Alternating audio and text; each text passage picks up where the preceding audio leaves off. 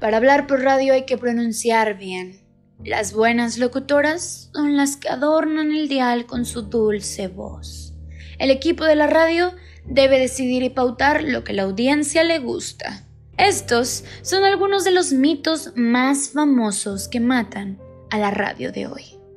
Un buen locutor, ¿verdad o mentira? Para ser un buen locutor hay que pronunciar bien. Un buen locutor observa la puntuación. Un buen locutor seduce con su voz. Un buen locutor cuida el idioma. La voz del locutor es bonita, dulce, agradable. Para ser buen locutor hay que leer bien.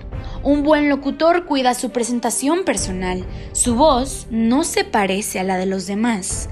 Pronuncia bien, vocaliza bien, articula bien, modula bien, gesticula bien. Comparta y aprenda. ¿Y la señora que no sabe leer no es buena locutora? ¿Y el campesino que se enreda pero moviliza a la población? ¿Qué? ¿Y si no conoce la famosa puntuación, no es buen locutor?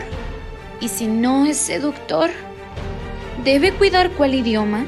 ¿El suyo o el de Cervantes? Mitos que matan. Un buen locutor. ¿Verdad o mentira?